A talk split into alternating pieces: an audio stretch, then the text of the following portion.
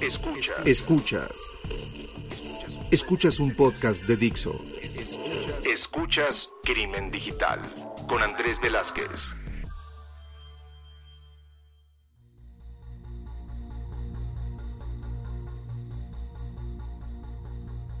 ¿Qué tal amigos? Bienvenidos a esto que es Crimen Digital, su podcast sobre ciberseguridad, delitos informáticos, todo lo que tiene que ver con el cibercrimen. Mi nombre es Andrés Velázquez, me encuentran en Twitter como arroba cibercrimen y en las otras redes como Andrés Velázquez Cibercrimen. Yo creo que está sencillito. Y pues los invito a que por favor nos sigan en nuestras redes sociales de Crimen Digital, que son muy sencillas, arroba Crimen Digital, en Facebook Crimen Digital y la página www.crimendigital.com, donde tenemos ahí una forma de contacto si es que mándenos sus mensajes de cómo les están pareciendo estos nuevos episodios y pues se preguntarán por qué estoy sacando este episodio justo eh, no dentro de los parámetros de cada 15 días y es precisamente porque desde el ataque que se dio a Twitter de hace un par de semanas, para ser mucho más precisos, el miércoles 15 de julio, pues he estado tratando de hacer este podcast. Quería hacer una entrega especial y explicarles todo lo que hemos encontrado, basado en algunos documentos que he encontrado y algunas publicaciones que incluyen tanto Bloomberg como eh,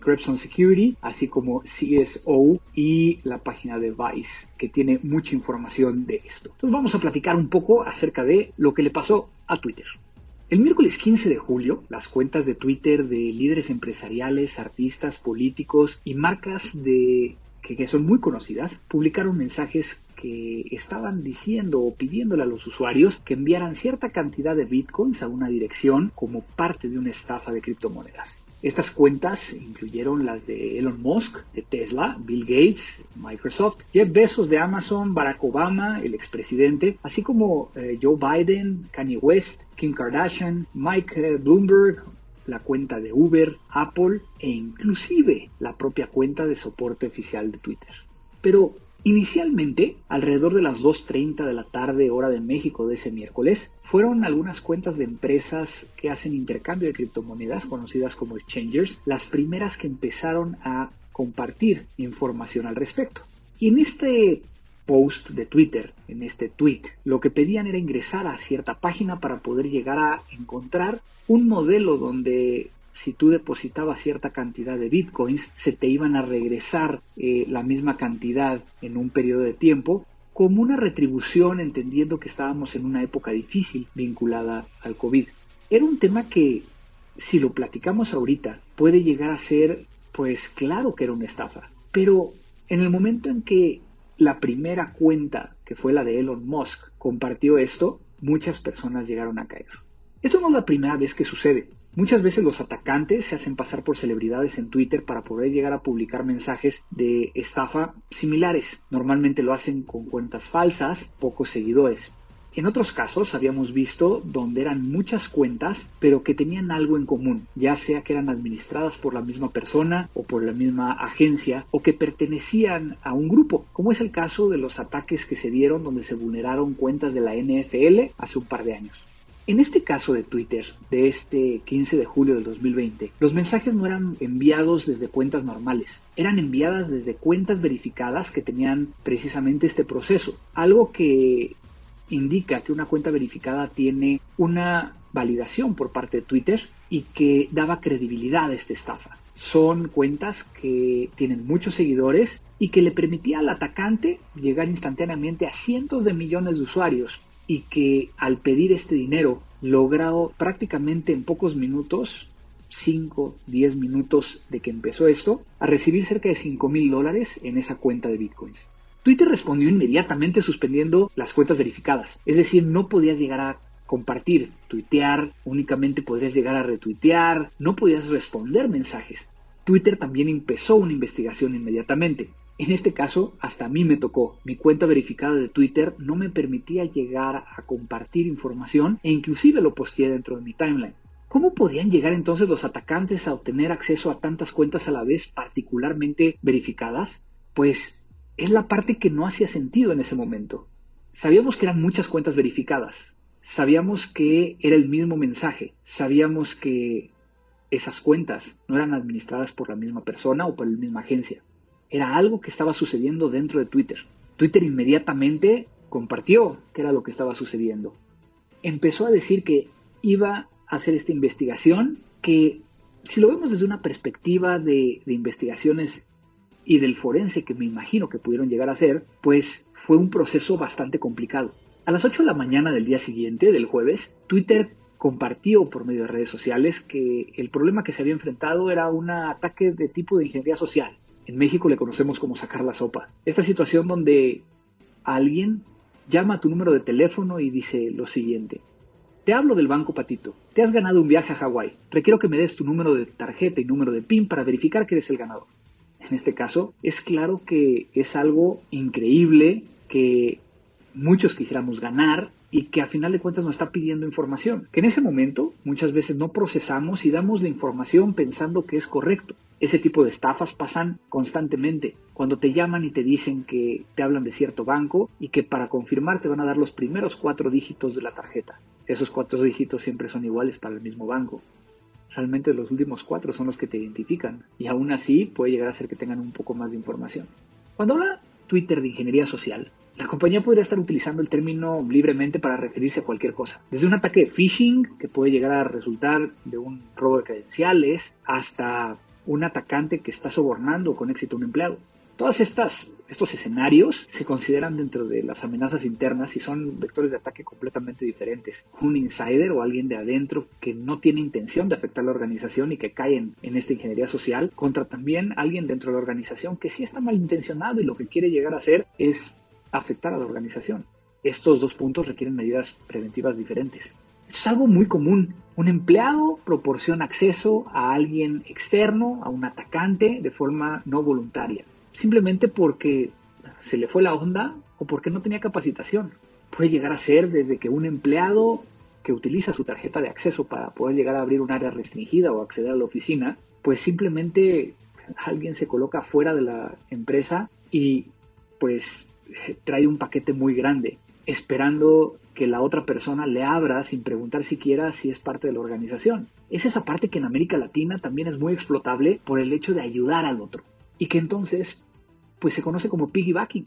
Alguien entra por una puerta que requiere de un control de acceso, la primera persona pone la huella digital o la tarjeta y cuatro o cinco personas adicionales entran en el mismo paso. También tenemos esta situación donde alguien encuentra unas memorias de USB tiradas en la calle o simplemente en el estacionamiento de la oficina. Las levanta y es muy probable que lo pueda llegar a conectar dentro de la organización o inclusive en su casa, permitiendo que un malware que se encuentra dentro de este dispositivo, un código malicioso, pueda llegar a afectar a toda la organización.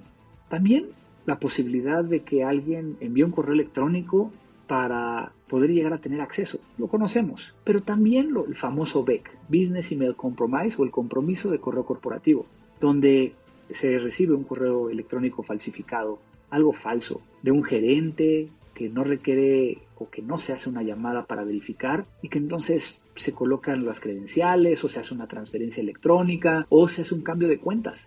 Si este es el escenario con Twitter del tema de ingeniería social, hay muchísimas preguntas. Y estas preguntas son las primeras que se empezaron a hacer. ¿Twitter no tiene doble autenticación para sus empleados? ¿O los atacantes pudieron llegar a eludirla? ¿Cómo se hicieron acceso a esta información? ¿Cómo pudieron llegar a tener acceso para ser prácticamente dioses y poder llegar a tener acceso a las cuentas? Si esto lo hicieron desde adentro, pues es una historia. Pero si lo hicieron desde Internet, ¿hay forma de poder llegar a saber cómo fue que lo hicieron? Hay muchos temas alrededor de esto y que podríamos llegar a hacer muchas películas, muchas ideas. Y yo creo que no es la idea. Twitter a final de cuentas respondió que están tomando medidas agresivas para asegurar que sus sistemas pues están seguros mientras se están haciendo las investigaciones. En este caso fue muy interesante ver que muchas de las cuentas que empezaron a tuitear inmediatamente con ciertas teorías de conspiración, incluyendo una que era muy interesante, que hablaba de que alguien había logrado tener acceso a un panel de control que le permitía llegar a ser prácticamente Dios dentro de Twitter, pues esas cuentas fueron incluso suspendidas. Se dice que Twitter tuvo una afectación de cerca de 130 cuentas verificadas en un muy corto periodo de tiempo y que la afectación en cuestión de el dinero que pudieron llegar a obtener los atacantes de las dos y media de la tarde de ese miércoles hasta las 8 de la noche era cerca de 120 mil dólares. Pero ¿cómo solo 120 mil dólares? Uno pensaría que pudiera ser más. Es la primera vez que sabemos que muchos de los exchanges, muchos de los lugares donde haces transferencias de bitcoins, empezaron a bloquear esa cuenta para que no estuviera recibiendo más dinero. Es la primera vez que vemos algo así, particularmente dentro de Bitcoin. Dado que no sabemos el papel del empleado de Twitter que a lo mejor su cuenta fue mal utilizada. Es difícil poder llegar a saber qué nivel de acceso tenía o si la herramienta permitía muchas cosas. Por ejemplo, la cuenta de Twitter del presidente de Estados Unidos, Donald Trump, no se vio afectada en este ataque porque al parecer tiene controles especiales que fueron activados a partir de ciertos temas que había sufrido el presidente. Esto sugiere que para ciertas cuentas de perfil alto, Twitter puede llegar a implementar controles adicionales o niveles adicionales de aprobación. Quizá a lo mejor lo que está sucediendo es de que no se puede cambiar manualmente la dirección de correo o que requiera que una segunda persona aprobara esa acción precisamente para tratar de proteger estas cuentas. Ahora, fue muy interesante porque cuando empezó a salir más información al respecto, se encontró que efectivamente algunas de las capturas de pantalla de la herramienta que permitía llegar a hacer todo esto se estaban no solo publicando en Twitter como lo acabo de mencionar. La herramienta parece permitir a los empleados de Twitter realizar una serie de acciones privilegiadas como suspender cuentas, poner en la lista negra ciertos tweets, cambiar las direcciones de correo electrónico asociadas con cuentas, que a final de cuentas fue lo que ocuparon los atacantes para poder llegar a afectar estas cuentas. Motherboard citó a dos de los atacantes, de los supuestos atacantes, que dijeron que habían sobornado a un empleado de Twitter para poder llegar a acceder a este panel de control.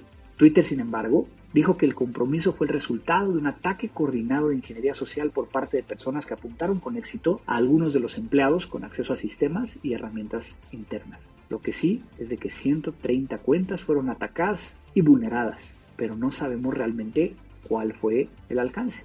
Recuerdo que yo platicaba en ese momento con algunos amigos y lo que platicábamos era de, oye, ¿hasta dónde pudo haber llegado? Obviamente el tema del el dinero a través del fraude o la estafa en este caso del bitcoins, estaba más vinculada a un segundo término. Pero si tuvieron acceso a las cuentas, pudieron haber tenido acceso a los mensajes directos, a las contraseñas, a la información personal, no lo vamos a poder llegar a saber. Según Brian Krebs, un investigador en Estados Unidos, dice que el New York Times había hecho una entrevista con ciertas personas. Los catalogó como muy jóvenes, que habían tenido contacto directo con aquellos que fueron involucrados y que son los presuntos responsables del ataque hacia Twitter. Estos jóvenes dijeron que solo eran clientes de la persona que había tenido acceso a las herramientas internas de Twitter, que no eran responsables de ninguna vulneración o nada de lo que tenía que ver con bitcoins ese día, pero que la información sugería que por lo menos dos de ellos sí estaban por lo menos medio vinculados, que habían revendido el acceso que habían obtenido de los empleados. Antes de que se diera estos mensajes de estafa de Bitcoin, lo que se empezó a identificar es de que también algunas cuentas que eran o que son muy interesantes para el medio habían sido vendidas o que habían cambiado sus, sus dueños. Estos eran cuentas que incluían arroba L, arroba 6 y arroba W. Según unas conversaciones que se encontraron en un servidor de Discord, precisamente entre un ciberdelincuente o ciberatacante de nombre Kirk, así con otros usuarios de Twitter, pues lo que estaba diciendo es de que precisamente esas cuentas que únicamente tienen una letra o un número son conocidas como OGs, es decir, Original Gangster. Son aquellas cuentas que son muy, muy, muy interesantes y muy requeridas precisamente por algunas comunidades en línea porque se pueden llegar a vender a un muy buen precio en el mercado negro. Esas personas involucradas en obtener estas cuentas del tipo OG dijeron que fueron obtenidas a partir de este usuario llamado Kirk, quien decía que era un empleado de Twitter.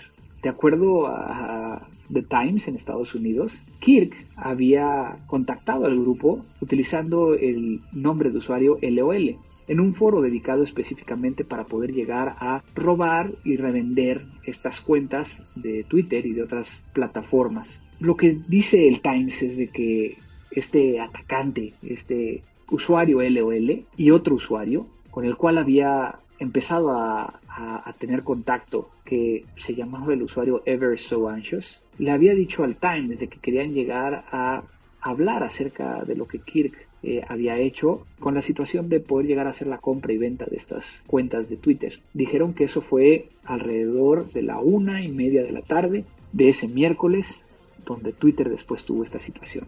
Obviamente estos jóvenes nunca dijeron dónde se encontraban, pero uno de ellos dijo que se encontraba en la costa oeste y que tenía alrededor de 20 años y que su compañero tenía alrededor de 19 y que vivía en Inglaterra con su madre. Kirk contactó a LOL ese martes y que también contactó a Everso Anxious por medio de Discord para poder llegar a decirles cómo era que iban a hacer esta transacción. Empezaron a comentar acerca de la compra-venta. Dijeron que cómo iba a ser el proceso de la compra y demás temas que creo que no son tan importantes para este tipo de, de investigaciones. Pero todo se estaba llevando en el mismo momento en que Twitter después tuvo esta afectación. Se cree que a lo mejor estaba involucrado y que pudo haber tenido alguna cosa que ver al respecto. Estas cuentas normalmente se vendían alrededor de 250 dólares por cada una de ellas. Esta historia creo que indica claramente que pudo haberse dado una situación que estuviera también fuera de Twitter. Algo conocido como SIM swapping y que lo hemos platicado. La posibilidad de llegar a cambiar el número de teléfono de un dispositivo que sería un celular para poder llegar a obtener los códigos de verificación de Twitter. Tienes la cuenta, tienes la contraseña y nada más te hace falta la doble autenticación para poder llegar a tener acceso. En este caso, había otra experiencia donde eso es lo que se había hecho para poder llegar a vulnerar la cuenta de Jack Dorsey, el CEO de Twitter, pero que en este caso no hacía nada sentido sobre esto que estábamos nosotros viendo. Ahora, no ha terminado ahí. Twitter ha luchado durante años para controlar el creciente número de empleados y contratistas que tienen la capacidad de restablecer las cuentas de los usuarios y tratar de anular ese riesgo. Este problema que ya había visto Jack Dorsey y la Junta de Administración y que habían sido advertidos varias veces desde 2015, pues era uno de los grandes dolores de cabeza. Estamos hablando de que Twitter tiene cerca de 1.500 trabajadores que restablecen cuentas, revisan las infracciones de los usuarios, responden a posibles violaciones de contenido para los 186 millones de usuarios diarios del servicio y que pues tienen acceso a una plataforma como la que estamos platicando, que a lo mejor alguien tuvo acceso la gran cantidad de datos personales en los que estos trabajadores podían llegar a acceder era relativamente limitada según Twitter, pero obviamente no sabemos esta situación. Estos controles eran bastante malos entre 2017 y 2018. Inclusive si se acuerdan, había una situación donde proveedores hicieron una especie de juego, donde entonces creaban consultas falsas de la mesa de ayuda que les permitió echar un vistazo a las cuentas de celebridades, incluyendo la de Beyoncé, para poder llegar a rastrear la información de los datos personales y las direcciones IP para poder llegar a geolocalizarlos. Hay mucha preocupación sobre la capacidad de Twitter para proteger estos datos. Pero por el otro lado, sabemos que efectivamente Twitter ha estado haciendo muchos cambios. Mientras las investigaciones federales y también las internas están en curso, Twitter ha dicho que los hackers, que los cibercriminales de alguna manera engañaron a los empleados para obtener acceso a las cuentas vulneradas. Los atacantes se pusieron en contacto con al menos un empleado de Twitter por teléfono en un esfuerzo para obtener información de seguridad que les ayudara a acceder a las herramientas internas de soporte al usuario de Twitter, según personas familiarizadas con la investigación. Twitter requería que los empleados tomaran un curso de capacitación en seguridad en línea y que de hecho ese curso fue semanas antes del incidente cubría una serie de técnicas de phishing, la parte de llamadas telefónicas o phishing, también se hacía eh, una capacitación regular en seguridad, ¿no? Para poder llegar a proteger la privacidad y la seguridad de las personas que, a las cuales están utilizando o están haciendo uso de sus cuentas. Los empleados y contratistas solo tienen acceso a las herramientas que necesitan para hacer su trabajo. Es lo que dice Twitter y que trata de hablar específicamente de esto. Yo lo creo, porque al final de cuentas todo esto nos indica que no importa que seas Twitter, no importa que seas Google, existen riesgos de seguridad y que en ese sentido hay que buscar la forma de poder llegar a proteger de la mejor manera y mitigar los riesgos que pudiéramos llegar a tener alrededor de todo esto. Obviamente no sé si aquí terminará la historia de Twitter en cuestión de si van a encontrar algo más o no van a encontrar algo más. Lo que sí es muy importante es entender que cuando tú compartes información en estas redes sociales, puede llegar a ser que alguien pueda tener acceso si es que violenta los sistemas de seguridad de la plataforma. ¿No te daría pavor que vieran tus mensajes directos de Twitter? O que incluso a lo mejor no tienes nada dentro de tus mensajes directos o eso es lo que tú piensas, pero en algún momento pediste soporte técnico a una cuenta de alguna empresa y colocaste ahí tus datos personales. Esto nos da mucho de qué pensar. Doble autenticación, el poder llegar a hacer auditorías de seguridad. Yo creo que es un gran ejemplo para no solo para Twitter, no solo para los usuarios de Twitter, no solo para todas las plataformas de redes sociales, sino que es importante que las organizaciones puedan llegar a entender que es un problema complejo. La autenticación multifactor, la verificación de dispositivos, tienes que ver diferentes enfoques, no solo una vez, sino tener o adaptarte todo el tiempo, modelado de amenazas y poder llegar a ser una estrategia. Esto fue lo que sucedió en Twitter y es algo que a lo mejor nos va a volver a pasar. No solo le puede pasar a Twitter, te puede pasar a ti, a la organización donde estás y pues esto fue un crimen digital.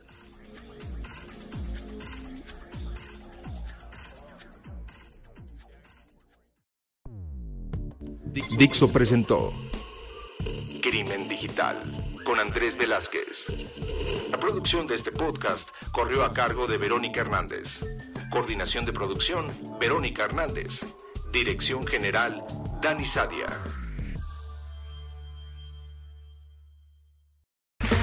Okay, round two. Name something that's not boring. A laundry? Ooh, a book club. Computer solitaire, huh? Ah, oh, sorry, we were looking for Chumba Casino. That's right. ChumbaCasino.com has over 100 casino style games. Join today and play for free for your chance to redeem some serious prizes. ChumbaCasino.com. No purchase necessary. Full prohibited by law. 18 plus terms and conditions apply. See website for details.